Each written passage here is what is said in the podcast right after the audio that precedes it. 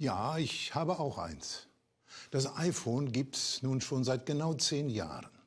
Längst lotst es mich überall hin, macht Fotos, zeigt mir Bus- und Bahnverbindungen oder wie es aktuell im Stadion steht.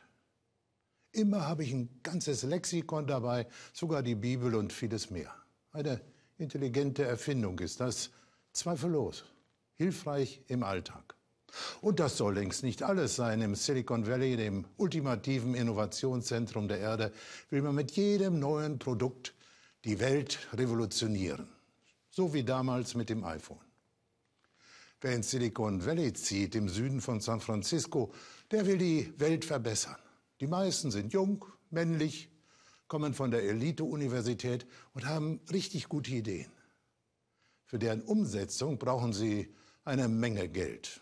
Und wer ihnen Geld gibt, verbindet das mit klaren Erwartungen. 500-fach größer sollen sie ihre Idee denken und die eigene Persönlichkeit mit dazu. Nach dem Unmöglichen sollen sie streben, denn das Menschenmögliche ist ja schon da. Die jungen Forscher tun alles dem zu genügen. Rund um die Uhr an Lösungen tüfteln, sich optimal ernähren, bewegen, weiterbilden. Das Leistungsprinzip übertragen sie auf ihr ganzes Sein mit fast religiösem Eifer. Hätte das Silicon Valley ein Glaubensbekenntnis, so könnte es lauten, ich gehe über alle Grenzen hinweg, optimiere mein Start-up und mich selbst. Ihr Leben findet fast nur im Labor statt. Lösungsfindung und Selbststeigerung sind der Weg zum Erfolg. Mönche der Arbeit hat das mal jemand genannt. So auch der echte Mönch Luther vor 500 Jahren. Er will sich besser machen, so richtig gut. Will Gottes Ansprüchen genügen, sieht ihn als fordernden und strafenden Gott.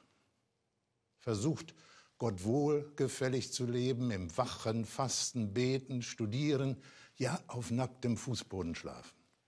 Geht über alle Grenzen hinweg, will seine Pflichten als Mönch mehr als hundertprozentig erfüllen und seine Persönlichkeit steigern dazu.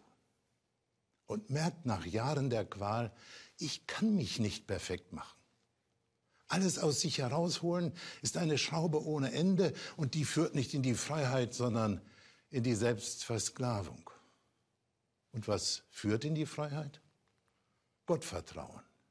Endlich fällt es dem Mönch Martin wie Schuppen von den Augen. Nicht mit Erwartungen und Ansprüchen kommt Gott auf mich zu, sondern mit offenen Armen. Gott wurde Mensch. In Christus kommt Gott mir selber entgegen. Ihm ist nichts Menschliches fremd. Alles kann ich ihm anvertrauen, auch meine Versagensängste und meine Aufschneiderei. Gott muss ich nichts vormachen, kann ich gar nicht. Bei ihm darf ich sein. Sie werden das kennen. Wo Vertrauen herrscht, da werden andere Geschichten erzählt. Nicht nur die von Erfolgen und Auszeichnungen, auch die von Fehlschlägen und Flops mit erlösendem Lachen. Ja, wo Vertrauen herrscht, da wird gelacht. Und Lachen fördert die Kreativität, hoffentlich auch im Silicon Valley.